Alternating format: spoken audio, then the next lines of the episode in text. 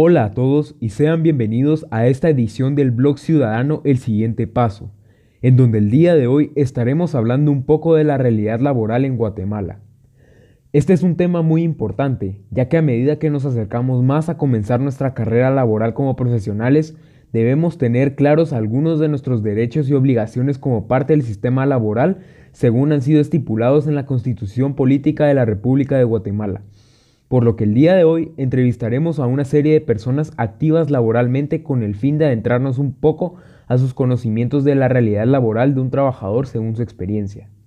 Así que sin más que agregar, comencemos. ¿Qué diferencia existe entre un despido y una renuncia? El despido es cuando el empleador eh, termina el contrato laboral con su empleado, ya sea de forma justificada o no justificada y la renuncia es cuando el empleado termina su contrato laboral con la empresa. En una renuncia, tú decides dejar tu trabajo. Es tu voluntad. Un despido, el patrón, el que te contrató, te está diciendo que muchas gracias, pero que ya no puedes continuar con el, con el trabajo.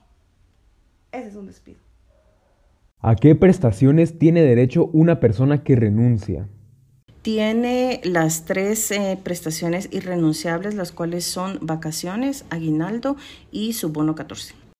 Una persona que renuncia al momento de renunciar eh, pierde todas las prestaciones a las que hubiera tenido derecho si, si es despedido.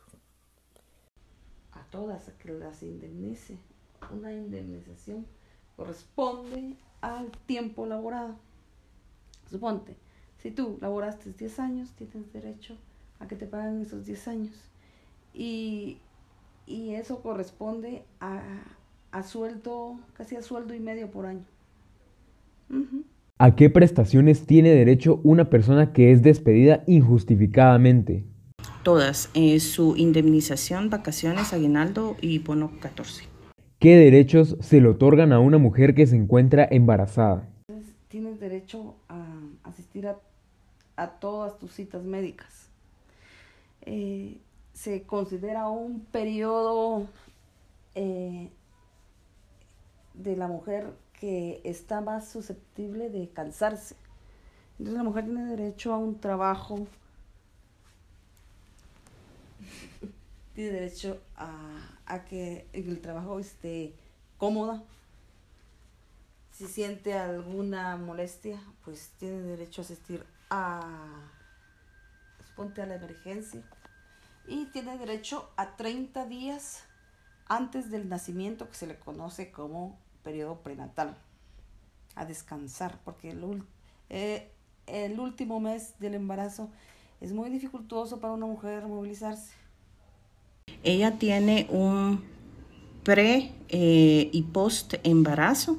Esto quiere decir que tiene 83 días de mm, de permiso o licencia laboral, que es no presentarse a trabajar gozando de su sueldo.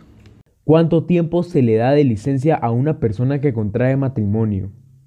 Cuando se contrae matrimonio se tiene derecho a cinco días de licencia con gases de salario. En matrimonio se le da una semana. Siete días hábiles. Tan poquito. Sí, ¿qué? no sé, me se está casando, no sé. ¿De qué otras licencias goza un trabajador? ¿De qué otra licencia tiene permiso ya sea por salud o permiso a cuenta de vacaciones? Gracias.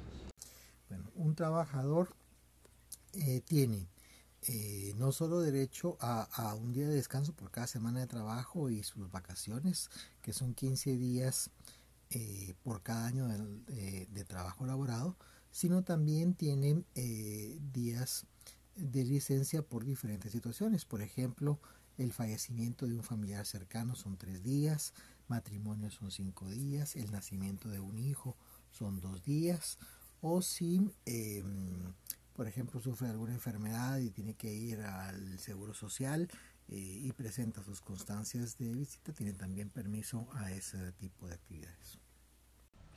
Puede tener licencia por, por fallecimiento, por fallecimiento de familiares. Por ejemplo, cuando fallecen tus papás, tu esposo o cónyuge, hijos. Em, también puede ser por fallecimiento de hermanos. ¿Solo esas? Eh, tiene derecho a, a también a gozar de, de periodos, suponte si te, si te vas a graduar, una licencia por, para, para estudiar tu, tu examen privado.